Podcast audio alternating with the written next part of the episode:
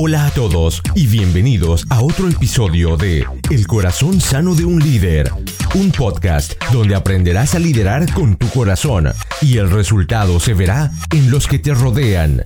Nuestra meta, la de poder retarte, inspirarte y equiparte para que crezcas en tu liderazgo.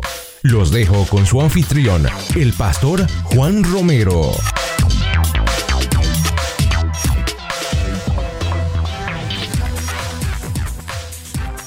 Bienvenidos al corazón sano de un líder donde creemos que equiparnos no es opcional, es vital para nuestro crecimiento personal, sin importar si eres líder empresarial, si eres líder de algún departamento, si eres líder eclesiástico, si eres el líder más importante que puede haber, el padre de un hogar. Así que este podcast está enfocado en ti. Gracias acompañarnos nuevamente. Les habla Juan Romero, su anfitrión y su servidor. Bienvenidos al episodio número 69 y es el segundo episodio en esta nueva temporada y en este nuevo año y en esta nueva etapa de nuestro programa. Y estoy muy emocionado a la espera de los invitados que tendremos este año. Es por eso que te invito a que compartas cada episodio con aquellos que te rodean, que me sigas en las cuentas de Facebook, en la cuenta de Instagram, donde podrás recibir todas las noticias de lo que está pasando en nuestro programa, en este programa, y nos puedas compartir por este mismo medio. Así que gracias por seguirnos, gracias por estar aquí, siempre fiel. Es lógico que si me estás escuchando en este momento es por medio de una de las plataformas de podcast y lo más posible es que sea tú plataforma favorita. Así que es importante para mí que nos sigas en esta plataforma para que no te pierdas ningún episodio, ya que con solo seguirme, con solo darle follow o seguir, el episodio bajará automáticamente a tu dispositivo y no te perderás ninguno de nuestros invitados especiales. Ahora sí, hoy nuestro invitado especial es Isaac Mendoza. Muchos lo conocen por su podcast Sarsa 33 donde siempre nos está hablando de cómo ser mejor padre, de cómo criar y educar a nuestros hijos. Isaac ha trabajado como líder y maestro en varios ministerios y, está, y estudiando psicología se dio cuenta de que hacía falta un elemento importante para conectar con los jóvenes. ¿Cuál es ese elemento? Inteligencia emocional. Así que si eres un padre con niños jóvenes o muchachos jóvenes, adolescentes, si eres un líder de jóvenes que quiere conectar más con los jóvenes, que quieres conectar más con esos muchachos, o simplemente te has hecho la pregunta de cómo puedo ser más eficaz con mi comunicación con los jóvenes, debes escuchar este episodio. Así que vamos directamente a la conversación con Isaac. Hola a todos y gracias por estar de nuevo en un episodio del Corazón Sano de un líder donde creemos que equiparnos no es opcional, es vital. Isaac, gracias por estar con nosotros en este episodio. Gracias, desde hace rato quería tenerte y de nuevo, gracias por acompañarme. No, gracias por la invitación. Estamos emocionados de estar aquí. No, y espectacular porque tenemos un tema para todos que es hablando eh, cómo mejorar la comunicación con nuestros jóvenes. Y creo que todos tenemos ese, ese problema y pues obviamente quiero ir a fondo un poco y ojalá esta ahorita sea de bendición para muchos de los que nos escuchan y como siempre cuéntanos dónde estás y qué mueve tu corazón. Yo estoy aquí en Los Ángeles, California. Para estar más exacto, estoy en el condado de La Naranja, pero uh, en Los Ángeles es más conocido. Y lo que mueve mi corazón es de que yo he trabajado con los jóvenes por 20 años. Y por, por, mucho que a mí me encanta trabajar con ellos, eh, siempre resulta siendo un, un, problema cuando los padres vienen conmigo y me dicen, arregla a mis hijos, por favor, Isaac, arréglalos. Te los doy y haz lo que tengas que hacer para arreglarlos. Y muchas las veces no, no son los muchachos, sino que es la relación entre la familia, los padres, los hijos, eh, qué es lo que está sucediendo. Y ahora ya siendo un adulto, ya no siendo uno de los jóvenes, porque ya me ven viejo, entonces ya mis estrategias están cambiando y es donde me estoy enfocando más que nada en preparándome, haciendo conferencias para padres. Para aprender más de comunicarse con los jóvenes, porque yo amo a los jóvenes. Los amo tanto porque especialmente cuando veo de que nadie está al favor de ellos. Los padres no están al favor de ellos. Los pastores no están al favor de ellos. Los líderes no están al, pastor de ellos, al favor de ellos. Eh, siempre me dicen, por favor, dile que me tiene que obedecer, dile que yo soy el papá y, o yo soy la mamá y me tiene que hacer caso. Por favor, dile, Isaac. Y yo estoy como, ay, pobrecitos. Sí, y, creo que eso es nuestra naturaleza, ¿verdad? Como creo que fue, yo siempre he dicho, creo que es como nos criaron a nosotros y nosotros queremos como imponer eso a, a, nuestros hijos. Antes de eh, entrar en tema, tú tienes un podcast que se llama Sarsa 33. Eh, es un excelente podcast, hablas sobre esto mismo, sobre la familia, sobre los jóvenes. Cuéntanos un poquito acerca del podcast y, y cómo empezó y cuál es la motivación detrás. Eh, se comenzó porque yo me quedé sin mis estudiantes. La iglesia decidió cancelar el ministerio de los preadolescentes entre la edad de 12 a 16 años y decidieron aventarlos con los grandes de 17 hasta 25 años de edad. Entonces, para mí ese es un gran error, pero eh, no soy el jefe, no soy el mero pastor. Entonces, me quedé yo sin clase y me quedé apoyando todo en general a, a todos los jóvenes, pero como ya no tenía clase, ya no, ya, yo no estaba preparando ya ninguna clase ni los miércoles ni los domingos, que son los días de servicio. Entonces yo necesitaba que desahogarme de una manera y fue de abrir un podcast y comenzar el podcast de Sarsa 33. Lo comencé como blog y resultó como un podcast. Y, ah, y, el podcast fue creciendo. Eh, yo escribo mis podcasts, eh, lo, lo, pienso antes de grabarlo. Sí y empecé a escribir bastante y escribo y escribo y escribo y de ahí salió un libro. Entonces ahora soy un podcaster con un libro okay. Ah, y estoy trabajando ya en el segundo también. Espectacular. Entonces los que me escuchan en la página de internet del corazón sano de un líder.com van a ver los enlaces a, pues obviamente a Isaac, a su Facebook, a lo que él hace, a Zarza 33 para, y al podcast para que puedan escucharlo y puedan aprender un poco más si es que les gusta lo que hablamos el día de hoy dijiste algo, dices, dijiste que llevas casi 20 años de tu vida dentro de la iglesia cristiana, ¿verdad? Trabajando con jóvenes de, creo que son de 12 a 16 años, ¿verdad? ¿Cuál ha sido tu experiencia? Y, pues dijiste algo, creo que todos vienen y nos dicen, ayúdame con nuestros hijos, nuestros padres, ayúdame con eso. Entonces, háblanos de nuestra experiencia y, y, entremos de una vez en el tema. A los muchachos eh, están en sus años de, su, de curiosidad. Sí, ellos están curiosos, quieren conocer cosas que se les ha escondido toda la vida. Y es cuando nosotros, los adultos, le llamamos andan rebeldes. nosotros lo vemos de una manera que es, rebeldía y ellos, pero yo quiero conocer más. Entonces eh, es, es una, una, batalla constante que los padres normalmente siempre ganan.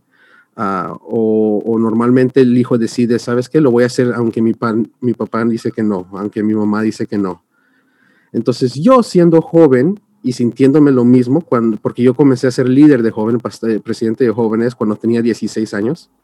Y yo les decía, pues yo también, vamos a descubrir. Y nos íbamos a las ferias, que eso es un gran no, no. Las ferias es donde está el diablo y sus demonios. Sí, sí, no siempre nos Entonces yo me escapaba con ellos, sí. Nos íbamos a, a, jugar, we went to bowling alleys, no sé cómo se le diría eso en español. Eh, sí, las líneas de bolos, a jugar bolos. bolos, eso. Nos íbamos a los bowling alleys, nos íbamos a, patinar al parque, salíamos, los jóvenes hacíamos muchas actividades afuera que, eh, que, es algo que no normalmente no se acostumbraba en nuestra iglesia. Era pura oración, puro leer las escrituras, jugar esgrimas, leer la escritura. Entonces, uh, yo aprendí a, encariñarme mucho con, los, con la juventud y vi una que se puede formar una buena relación entre los jóvenes, porque antes no se hablaban, no nos queríamos, llegábamos a la iglesia porque era fuerza, pero luego nos hicimos todos amigos, que fue algo fenomenal, que lo disfruté siendo un joven, pero ahora ya de adulto yo no puedo ser amigo de los niños, de estos jovencitos, ya es diferente. So sí, ha tenido que buscar nuevas estrategias, y, ser una ayuda más, un apoyo más, ah, porque entiendo ah, la confusión que ellos están pasando porque quieren descubrir, quieren aprender ah, y sienten que no los están dejando volar o estirar sus alas. o yo estoy ahí para ayudarles a entender e, esa transición que ellos están pasando. Wow, espectacular. Y de ahí entonces sale el, el amor que tienes por los jóvenes, el dolor, la carga que tienes por ellos. Sí. excelente, eh, Isaac. Y pregunta, bueno, entonces entremos en el tema. Em, ¿Tienes algo eh, para comenzar? Sí, el tema, bueno, pues ah, la respuesta, cómo comunicarnos con nuestros jóvenes. Tengo un, episodio que se llama Tenemos que aprender a hablar el idioma de los sentimientos. Ahora, antes era, te guste o no te guste es lo que vas a hacer. E, e, ese es el, pensamiento de los padres o de los líderes. Ah, pero ahora como los eh, jóvenes tienen acceso a tanta información, ah, saben de que su opinión tiene, debe de tener peso, saben de que pueden quejarse, saben que pueden encontrar quien, bus quien, uh, quien los apoye, entonces tienen, uh, tienen más confianza en ellos mismos. Y yo he visto de que muchas las veces los padres o los líderes se ponen a discutir con los jóvenes tratando de ver quién es más inteligente, cuando nosotros los líderes no o los padres no deberíamos de meternos en, ese, en esa discusión porque puede ser de que ellos tienen mucha información antes de poder hablar con nosotros. Ellos ya se capacitan antes de venir a pelear con nosotros. Entonces, no es un pleito de inteligencia. Nosotros deberíamos usar nuestra sabiduría y experiencia en esas conversaciones. Sí. E, eso, es, eso es lo importante. So, ah, cuando un niño nace y, y llora y llora y llora, nosotros usamos esa capacidad, esa experiencia, esa sabiduría para tratar de ver qué, por qué está llorando el niño. Me está llorando por esto, por esto, tiene hambre, eh, tengo que cambiarle el pañal, será que tiene frío, tiene calor. Tratamos de ver qué es lo que está pasando. Y en algún momento, mientras va creciendo el niño, dejamos de hacer eso. Y vemos que un niño nos grita, vemos que un niño empieza a pegar y, dejamos de investigar qué es lo que puede estar sucediendo, por qué es que está haciendo eso, y nomás tomamos el golpe y nos enojamos y queremos regañar ya por el golpe, en vez de seguir preguntando por qué fue lo que sucedió aquí. So, Ah, tenemos que ver los sentimientos. Es muy importante de, eh, si, seguimos los sentimientos, vamos a encontrar muy bien a nuestros hijos, a los jóvenes, y vamos a saber cómo comunicarnos mejor con ellos y guiarlos mejor. Es como mirar esa, la raíz de por qué él está actuando así. Nosotros vemos algo que usamos mucho dentro del cristianismo, es vemos el fruto, eh, pero no miramos la raíz del por qué estamos así. Algo, algo exagerado, solo para que me entiendan Ah, hay muchos padres que me dicen, mi hijo está fumando, está eh, en drogas. Entonces yo empiezo a preguntarle cómo está la familia, qué, tipo de relación tienes. O oh, es que me estoy divorciando con su mamá. Le digo, ok, puede haber algo ahí que está sucediendo donde el niño se siente ignorado, se siente abandonado o se siente el culpable tal vez de este divorcio y su mundo se le está volteando boca abajo.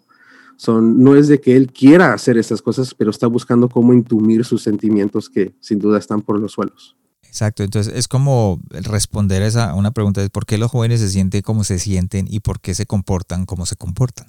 Es que sí, tenemos, como, como lo dijiste, tenemos que buscar la raíz de, que, de dónde viene el grito. Sí. Ah, si un niño, si le dices a un muchacho, mi hijo, por favor, saca la basura, y él avienta un, un, un traste que no quiero y lo avienta al piso, nuestro primer instinto, y es muy natural, o sea, no tiene nada de malo que tu primer instinto es de enojarte con tu hijo y decirle, pero ¿qué te pasa? Y, pero eh, deberíamos de tomar, contar a cinco y decir, mi hijo, ¿qué pasa?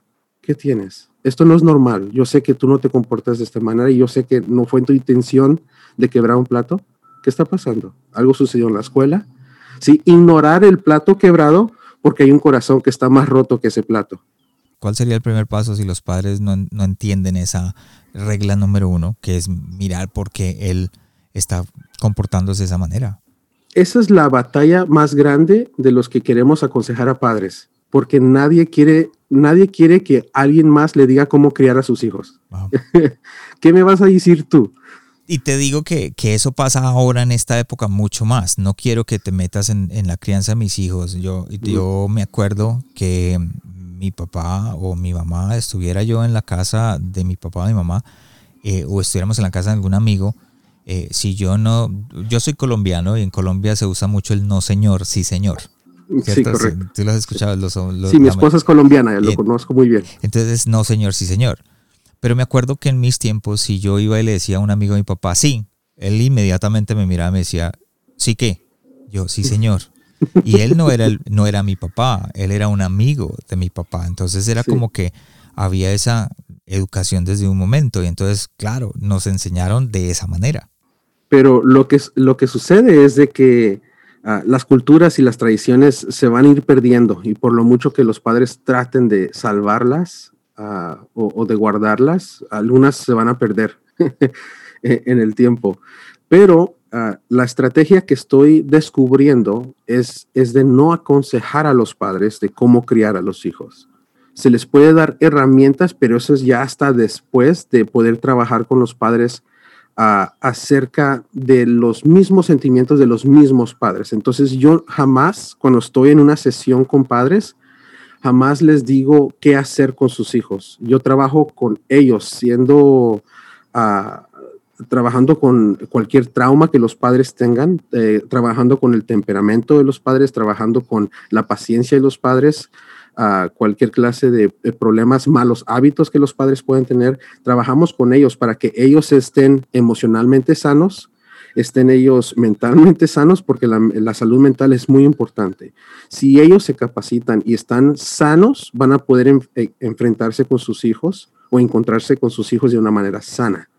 So, muchas de las veces el problema no es de que el hijo no sea obediente, sino que es, es es eh, la, salud mental o emocional de los padres que está arruinando esa conexión con sus hijos. Dijiste, eh, decimos que hablar con los jóvenes es difícil, pero que hablar con los adultos es mucho más difícil. ¿Nos puedes explicar un poquito más de eso? Bueno, yo para mí es más difícil hablar con adultos porque yo hablo golpeadito. Ok. sí. Entonces, a los muchachos les gusta el humor oscuro.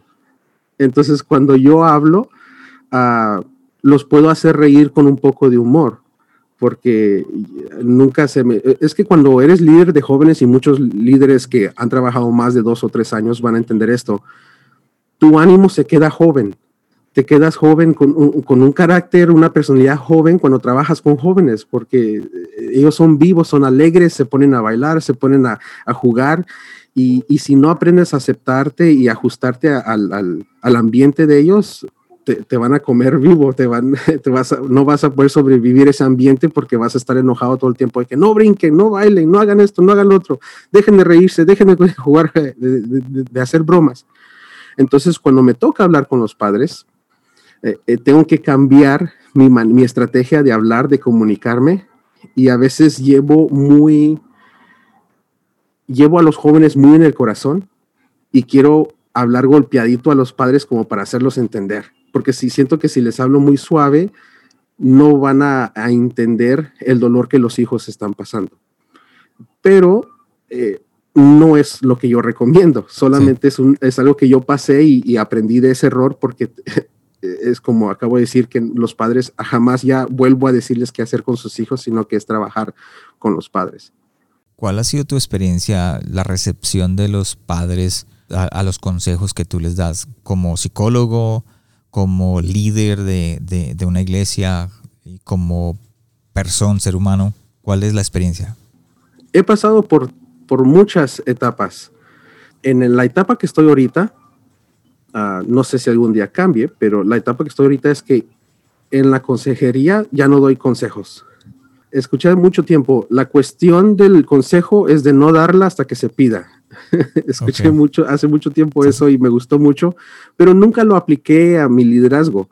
Hasta ahora estoy entendiendo de que no puedes cambiar a una persona diciéndole qué es lo que tiene que hacer. Ah, entonces, más que nada, eh, lo que se hace en una sesión de terapia Ah, y no soy psicólogo, todavía no, pero a ver si Dios lo permite en un futuro, pero lo que se hace durante una terapia es de que es, lo que sucede durante una persona que ora. So uno se puede desahogar, se desahoga. ¿Qué piensas de esto? Pues sigue hablando, cuéntame de eso.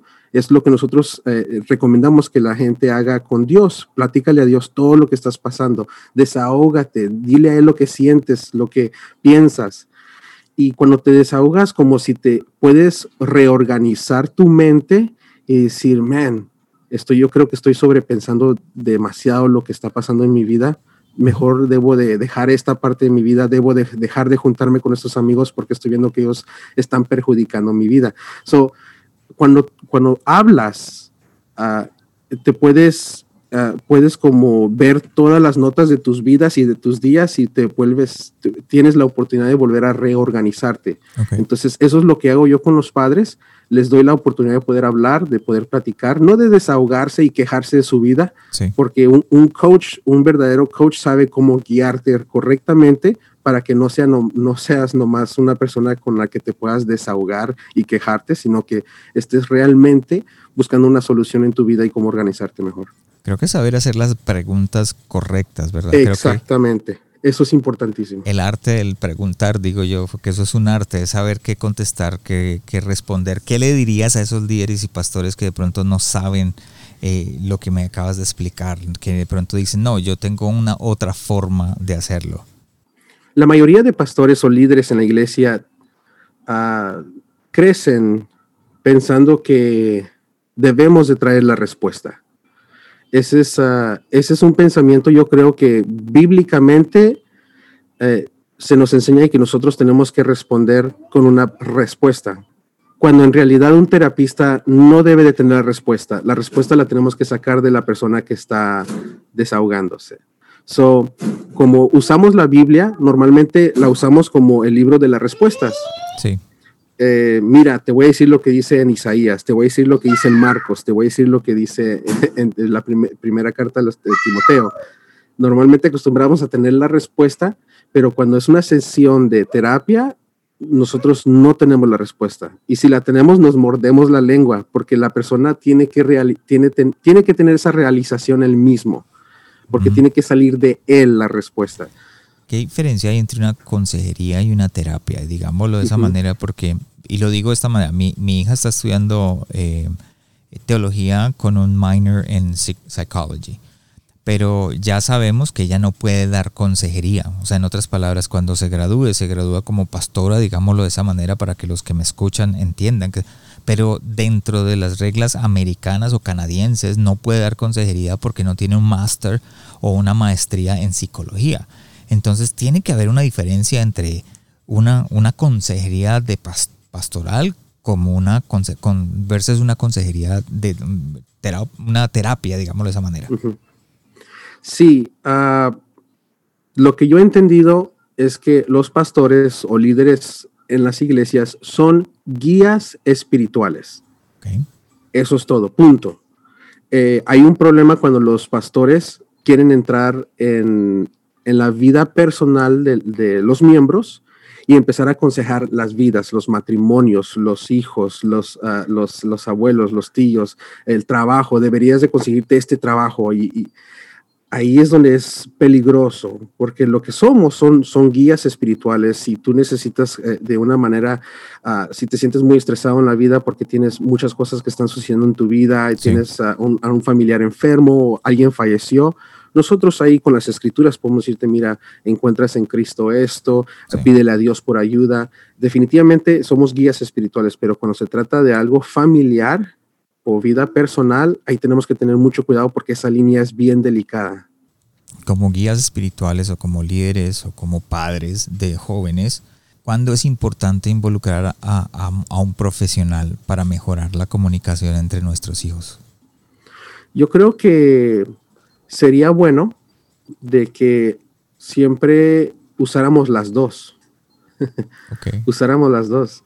Y yo soy un, gran creyente de que ah, a los recién casados, aunque no tengan problemas y todavía estén en su época de luna de, miel, busquen a un terapista de, matrimonio, busquen por a, un psicólogo, servicios de matrimonio, para que así como llevamos nuestros carros, aunque son nuevos del año, llevamos nuestros carros al mecánico que le hagan el cambio de aceite, aunque los carros están buenos, pero eh, eh, nosotros, nosotros todavía necesitamos ayuda para mantener nuestra salud mental, para mantenernos ah, emocionalmente sanos y para, para mantenernos espiritualmente sanos. Para eso sí están nuestros líderes espirituales, que es la iglesia, nuestros pastores. ¿Crees que, mm, y esto es una pregunta que de pronto aquí, mm, creo que mucha gente no, no, le va a gustar la pregunta mía, y, la hago a propósito porque te conozco y sé quién eres. Eh, y hemos hablado antes, ¿crees que el legalismo dentro de la iglesia y, por ende nos, llega, nos ha llevado a tomar malas decisiones de acuerdo a, esa comunicación entre los jóvenes y, y, la comunicación que hay entre ellos, o sea, entre nosotros mismos como iglesia? Sí, porque a la misma vez las iglesias que son así, que practican el legalismo, es, no es culpa de ellos. Eh, ellos eh, tienen la buena intención de guiar la vida de alguien o guiar a una familia hacia una buena vida, pero lamentablemente se vuelven como muy controladoras y, invaden demasiado el espacio eh, que debe de ser un espacio para la familia. Ah, esto lo dicen mucho, Jesucristo es el centro de nuestro hogar.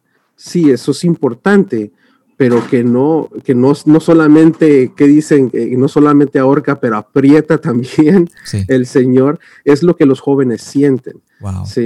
entonces ah, sienten, ¿sabes qué? Ya hasta ni lo que tú predicas, papi, mami, ya no me gusta nada, ya no me gusta la iglesia porque solo quieren controlar nuestra vida, no puedo hacer absolutamente nada en la vida, que es algo que me pasó a mí.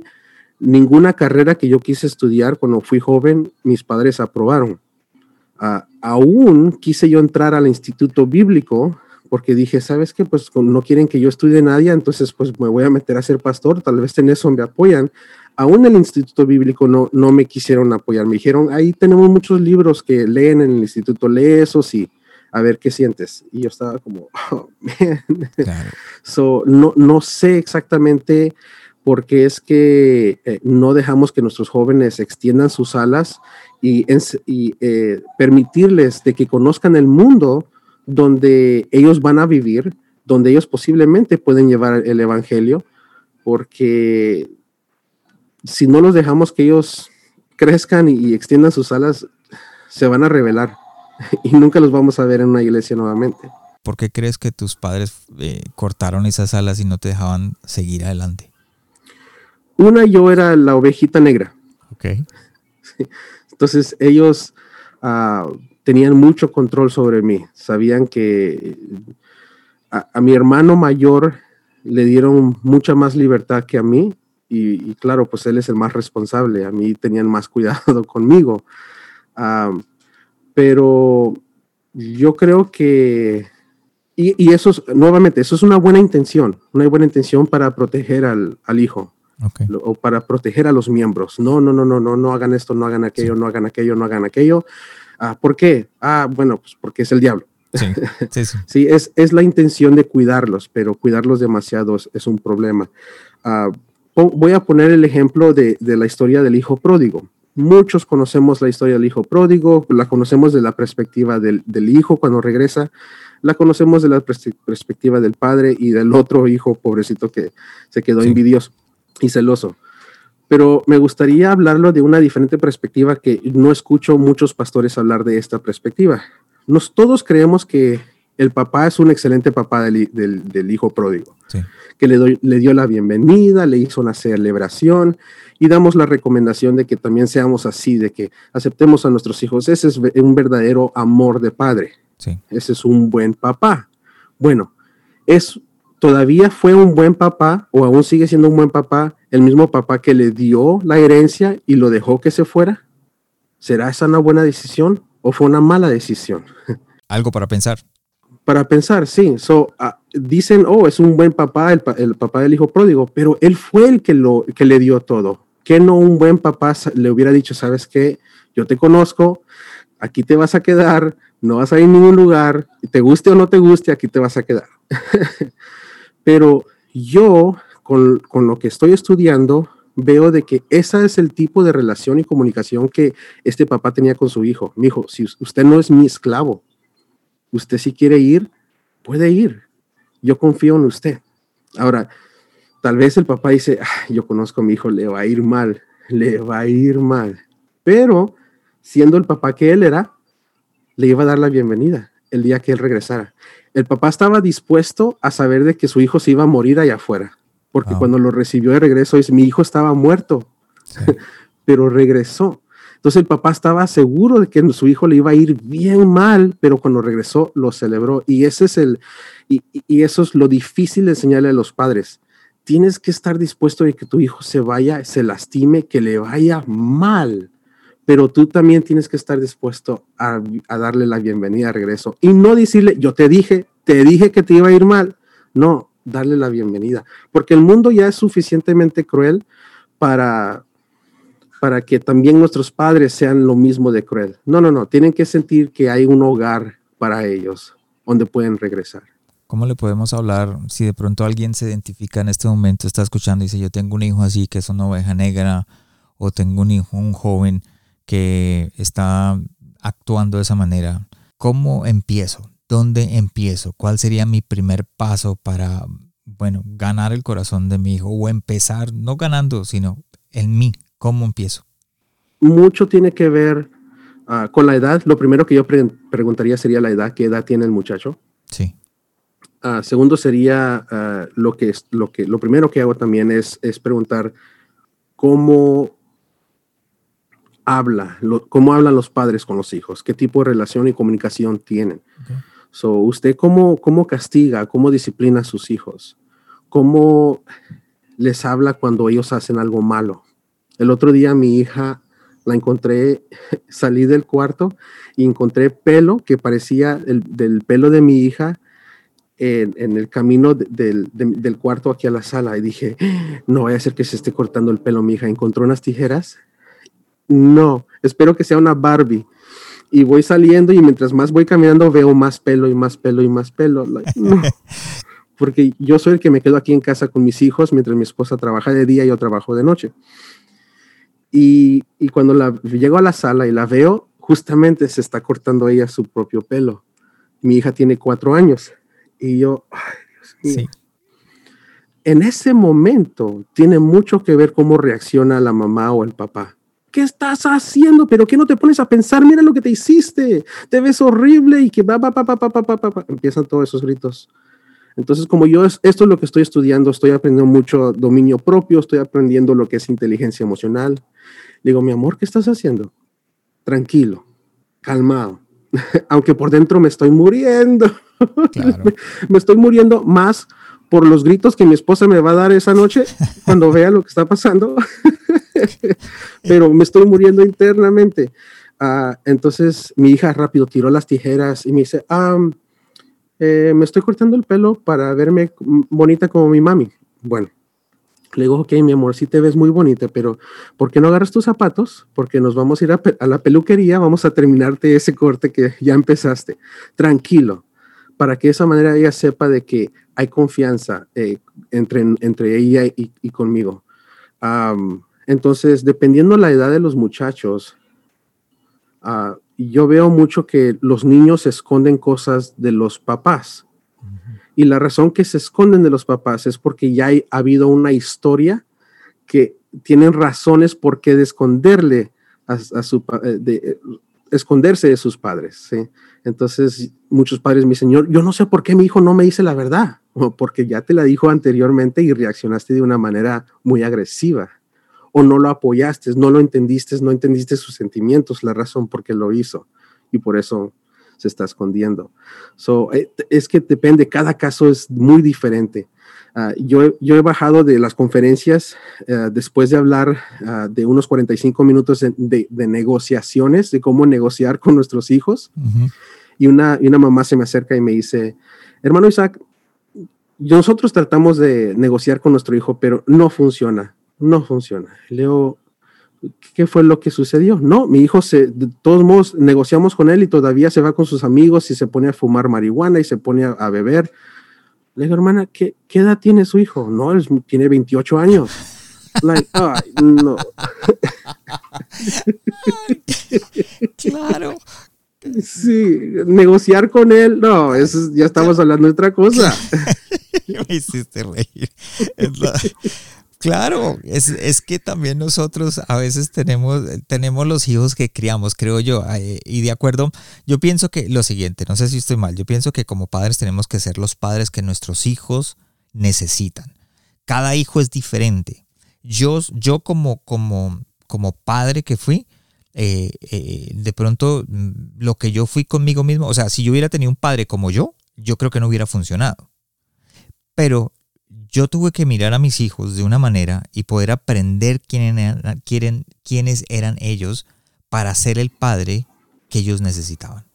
Eso me encanta porque eso aplica para también entre el matrimonio. Tienes que ser el esposo que tu esposa necesita no el que tú piensas que eres, oh, es que yo le compro flores. No, no, tal vez a ella le gusta, pero ella necesita otras cosas más que no solamente flores. También aplica para los líderes. Yo soy un gran líder, ¿no? Pero ¿qué tipo de miembros tienes? Ellos necesitan tal vez una palabra más dócil, una palabra más, más, más fácil para digestir. Eso depende, ya tienes que ser la persona. Y es algo que, como líderes tenemos que entender también con los jóvenes. Cada joven que viene a la iglesia está buscando una persona, eh, es una persona diferente y con, por ende tiene uno que ser el líder con esa persona que él necesita. Tengo una pregunta, Isaac. ¿Cuál es nuestra responsabilidad como padres ante la vida espiritual de nuestros hijos? Y eso es, lo hablo ya desde la parte como creyente, alguien que cree en Dios, alguien que ama a Jesús y que creemos en Jesucristo ¿Cuál es nuestra responsabilidad? Porque yo he visto muchos padres o que están para el lado, muy, muy enfocados en lo que es Dios y todo el tiempo le están dando a sus hijos con la Biblia. Y por el otro lado, hay veces que ni siquiera les, les demuestran quién es el Cristo que hay en nosotros. Entonces, ¿cuál es nuestra responsabilidad? Yo creo que es importante más que nada ser el, ser el ejemplo. Ah, más que predicar, más que darle lecciones, ser el ejemplo. Definitivamente quieres leerle historias de la Biblia, ah, quieres leerle o, enseñarle cómo se ora, enseñarle... Ah, hoy en día en las iglesias grandes no se pueden tener a los niños con los papás durante la alabanza, que a mí me duele porque yo crecí en una iglesia donde ah, los niños están con, los, con la familia durante la alabanza. Así eh, ellos aprenden a alabar a Dios y adorar a Dios junto a la familia, pero ahora ya los están dividiendo creo que son más en nuestras iglesias, ah, de nuestras, nuestras iglesias allá latinas, en nuestros países donde vemos todavía que practican eso. Sí, es, es, es, un, es una cosa de balancear nuestras vidas, porque nuestros hijos se pueden, uh, pueden llegar a, a, tener un resentimiento cuando ahogamos demasiado con la Biblia uh, y castigamos con la Biblia, eh, eh, estructuramos con la Biblia, disciplinamos con la Biblia. Es, Ah, pueden llegar a tener un resentimiento. Yo pasé por ese resentimiento. Gracias a Dios ah, tuvo misericordia de mí. Todavía yo regresé a los pies de Cristo, pero no todos regresan. Sí, los jóvenes son, creo que los jóvenes son cada vez son más escépticos con respecto a los pastores, a los líderes, a los voluntarios de, de los jóvenes que asisten en la iglesia les cuesta creer que alguien se interesa por ellos y creo que ese es un, tema que últimamente he escuchado y quería hacerte esa pregunta, ¿por qué crees que, estos jóvenes se sienten que la iglesia no están interesados en ellos? El amor demanda libertad. Nadie tiene problema en ser guiados con que no se les quite su libertad. Y eso tenemos que entenderlo como líderes, como padres, ah, porque a un Dios le dio esa libertad a Adán y a Eva. Y muchos dicen, si, si Dios quiere, quería que todos fuéramos perfectos, ¿por qué puso ese árbol? ¿Por qué puso esa, dejó esa tentación ahí en eh, el, árbol de la manzana? Sí, sí. Pues porque Dios te ama lo suficiente para darte esa libertad de tener la opción. Entonces, eh, cuando entendemos eso, ah, tenemos que entender de que nuestros muchachos se van a equivocar no podemos evitar de que ellos se van a equivocar.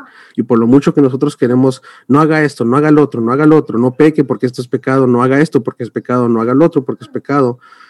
No les, no les estamos demostrando a ellos el amor que buscan. Entonces, como no sienten la libertad, eso determina de que no están sintiendo el amor, no están sintiendo el cariño, no sienten la confianza, que es algo que los niños, los, los jóvenes siempre usan esa palabra es que siento que no me confían.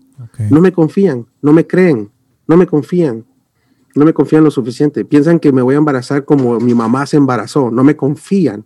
So, dicen eso demasiado, bastante, lo usan esa palabra bastante. Entonces, eh, es, es, la, ah, es la libertad que les estamos quitando, y por, eso no está la confianza de ellos hacia los líderes o hacia los padres. Dentro de tu experiencia, ya que llevas tanto tiempo en las dos partes, trabajando por fuera y, dentro del cristianismo o dentro de la iglesia, digámoslo de esa manera.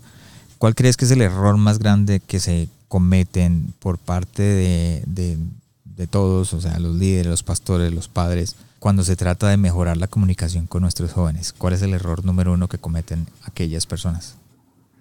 No estudian al cliente.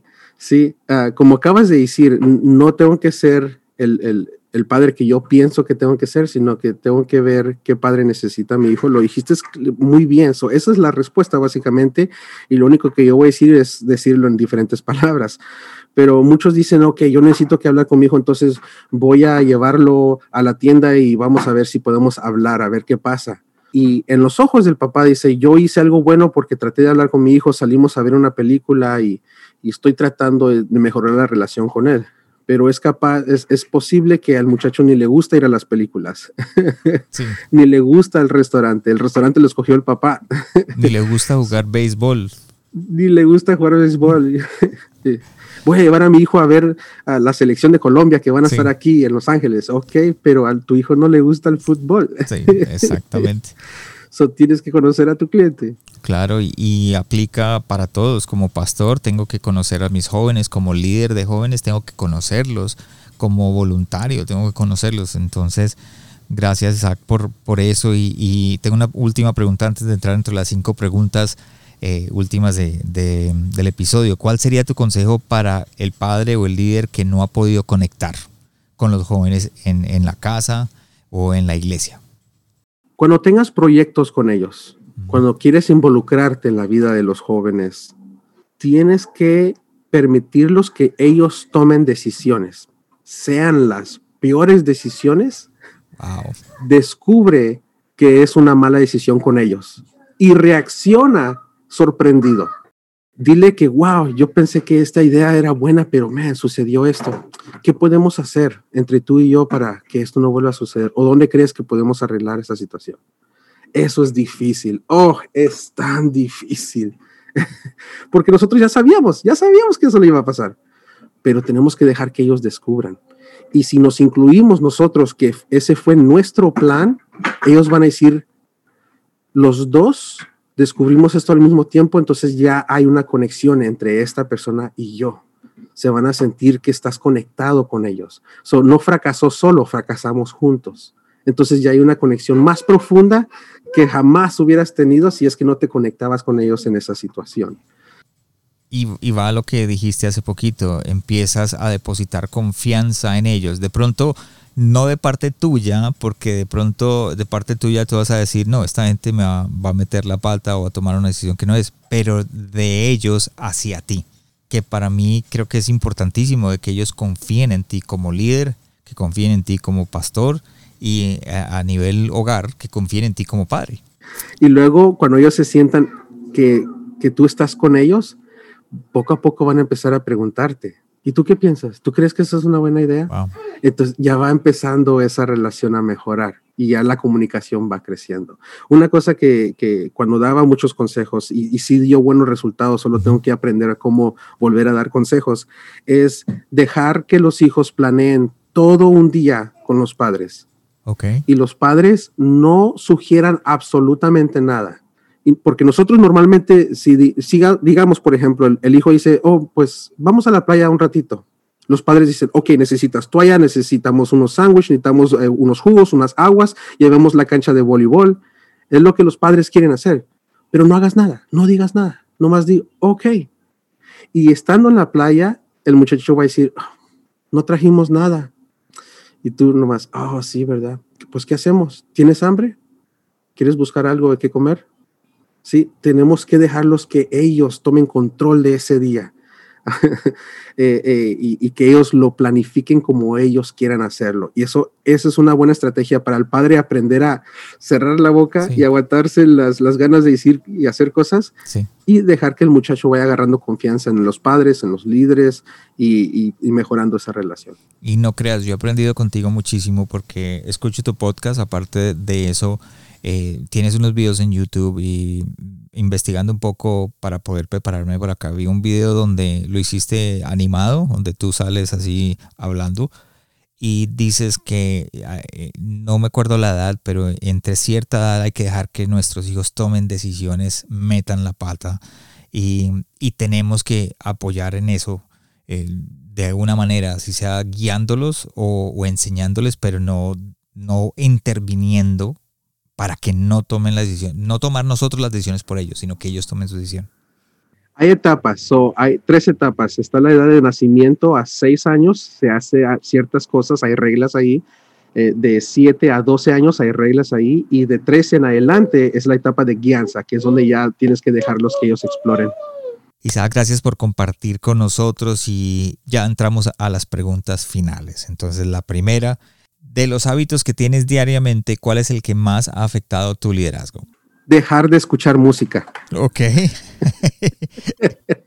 Yo soy músico, fue difícil, pero en mi carro cuando estoy solo, solo escucho libros ahora. Escucho libros cuando estoy trabajando, no pongo música, pongo libros o podcasts. Escucho podcasts, no predicaciones, sino que podcasts.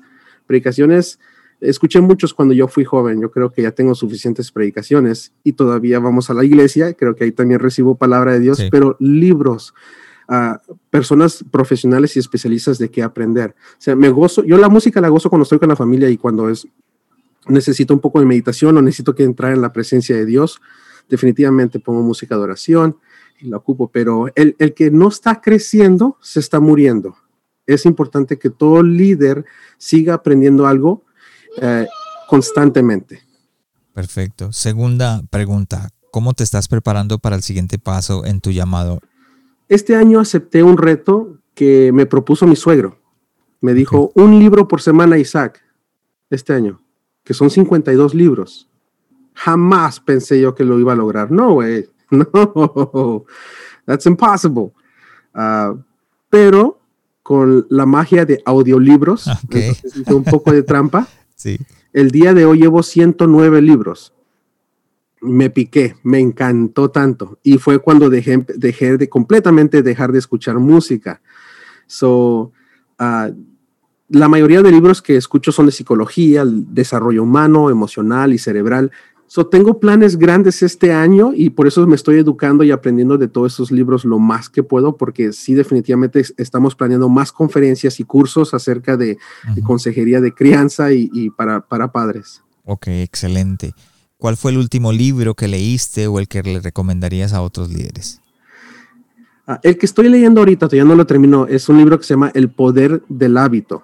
Y, como, como está fresco en mi mente, hay muchas cosas que... Ah, tal vez en, este, en este episodio hablamos de, estas cosas, pero ah, sin darle mucho ruedo, creo que este es el libro que también recomendaría para los líderes, porque habla acerca de cómo funcionan los hábitos y nos enseña de cómo ayudarle a alguien a cambiar de un mal hábito, transformarlo en un buen hábito. ¿Quién lo escribió? El, el autor se llama Charles Duhigg. Que gracias, Isaac. Y la número cuatro, ¿de quién o de qué estás aprendiendo en este momento? Acabo de recibir mi certificado para ser un life coach. Eso, una persona que desde el principio ha sido un, gran impacto en mi vida, definitivamente ha sido Tony Robbins. Ok. Yo estudio sus conferencias, estudio sus libros, así como estudiamos las predicaciones de nuestros pastores. Yo me sumerjo en todo lo que viene siendo eso. Si sí, la palabra correcta, me sumerjo. Sí, está bien. y, aprendo todo lo que puedo porque definitivamente él, es un motivador que te ayuda a disfrutar y, vivir tu vida lo máximo, disfrutar lo que tienes con, lo que tienes. Ok, perfecto. Y como siempre, los enlaces en la página de internet corazonsanounlider.com van a estar para que lo puedan buscar a Tony Robbins o los libros que acabas de mencionar. La número 5, y ya para terminar, si estuvieras frente a ti mismo pero unos que 20, 22 años atrás, ¿qué te dirías o te aconsejarías para enfrentar tu llamado? estudiar antropología. ¿Antropología?